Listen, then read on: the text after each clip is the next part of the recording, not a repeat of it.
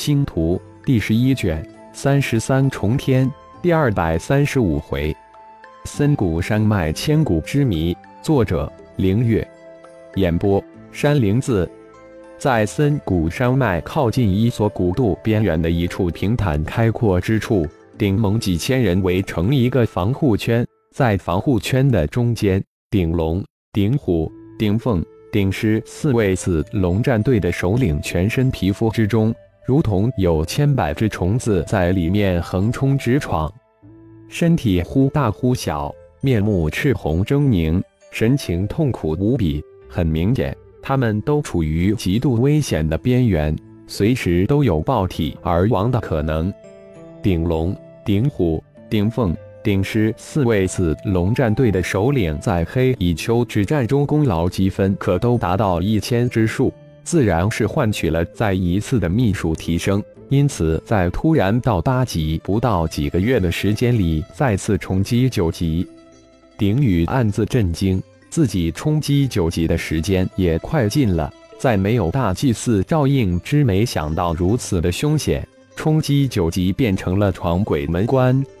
神龙见首不见尾的大祭司恰巧不在队伍之中，不仅顶峰、顶战。顶斗三人大急，所有的顶盟战士都焦急万分，特别是此龙战队的四百战士更是躁动不安，眼睛到处寻找大祭司的身形。顶战、顶天有没有回应？顶峰一见顶战走过来，急急地问道：“嗯，总算有回应了。我将事情说了，大祭司应该很快会赶回。”顶战应道。现在就怕大祭司距离太远，时间上根本赶不及。鼎龙他们四人难道没有感应吗？这么大的事情，难道不知道早点告知大祭司？否则没有大祭司在场，冲击九级无异于找死。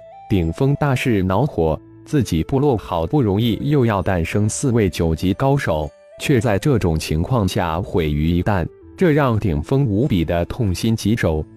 顶龙四位首领可能是想给我们一个惊喜，否则不可能没有感应。父亲，不要急，相信大祭司会赶回来的。顶战安慰道。其实他心里也异常焦急，但作为顶盟的副盟主，他不能自乱阵脚，他必须要能稳住局面。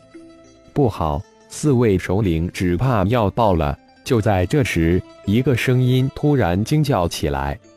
顶战视线扫过四位首领，此时的顶龙等四位首领如同正在吹气的气球，身体在逐渐膨胀，眼看就要轰的一声爆裂开来。所有人员赶快往外撒退！快快快！顶斗大声指挥道。几千顶盟战士围成的防护圈顿时向外扩展开来。没想到，不仅没有给族长、盟主。众战士一个惊喜，反而送了自己四人的性命，真是后悔啊！如果有机会，一定。顶龙、顶虎四位首领肠子都悔青了，喜事在自己的一己之念下变成了顶盟的悲剧。就在顶龙、顶虎、顶凤、顶狮四人感到即将爆身而亡之时，远方天际一道金光急射而至，人未到。四道银光显示，凝神咒极遁池中的顶天，在无比危急的关口施展出四道凝神咒，分析四人。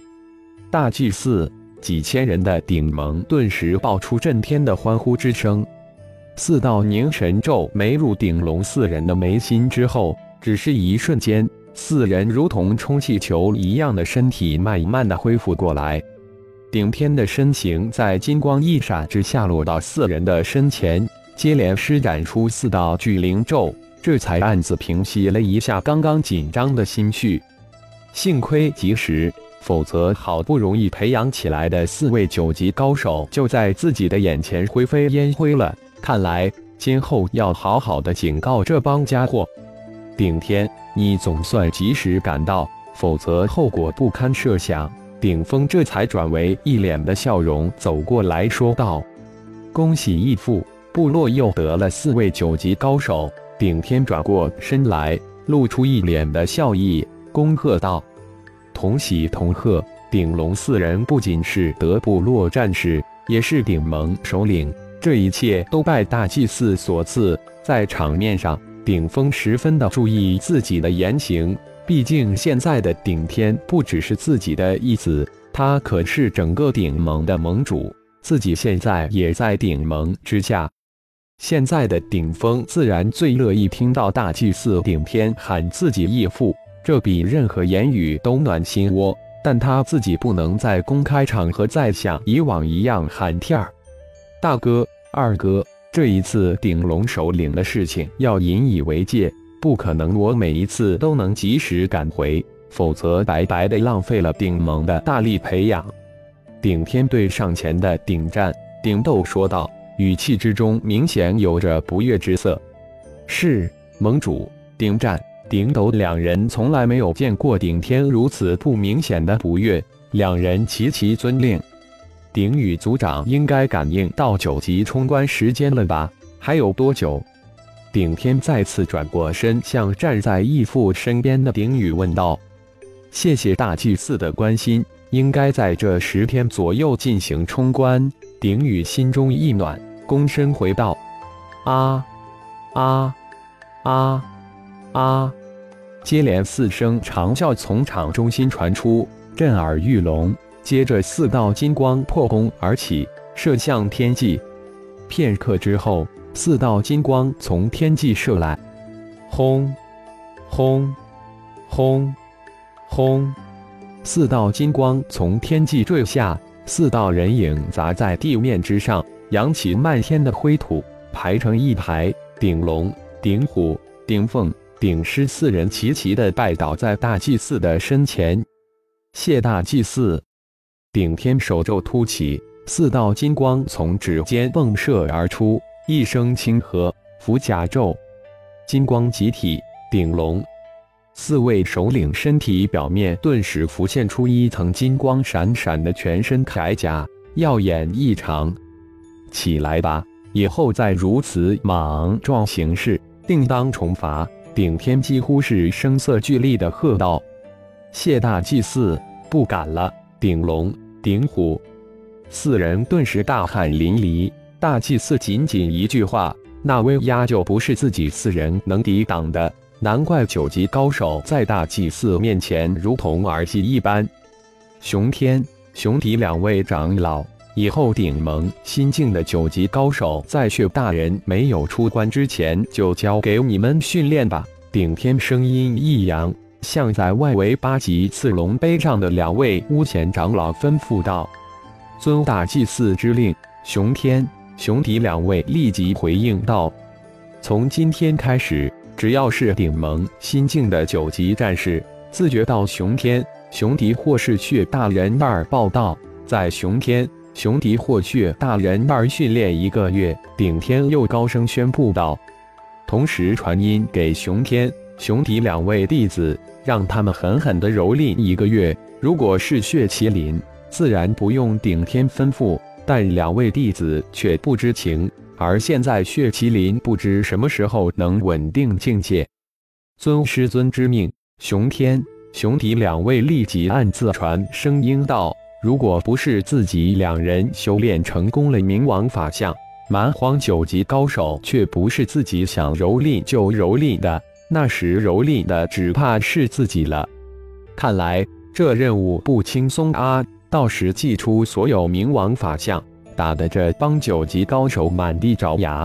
熊天、熊迪两人暗自嘀咕道：“怎么来训练？”几天后，顶盟大队人马终于走出森谷山脉，出现在此后密布的一所古渡之边。就在众树人部落都大吁了一口气之时，一夜之间。守备森严的树人部落圣山上的五千年以上青木古藤悄无声息失踪，顿时在森谷山脉众部落之中掀起滔天巨浪。那可是树人部落的圣物、神物，突然之间全部消失，森谷山脉沸腾起来，猜测纷纭，怒声一片。却万千及大长老、大祭司震惊万分，这青木古藤可不是那么好偷的。就是让你挖，你都别想挖走。这要何种神通手段？森谷山脉树人一族圣属青木古藤失踪，三位部落大佬用脚都能想出，一定是那位顶盟大祭司干的，只是想不到是如何办到的。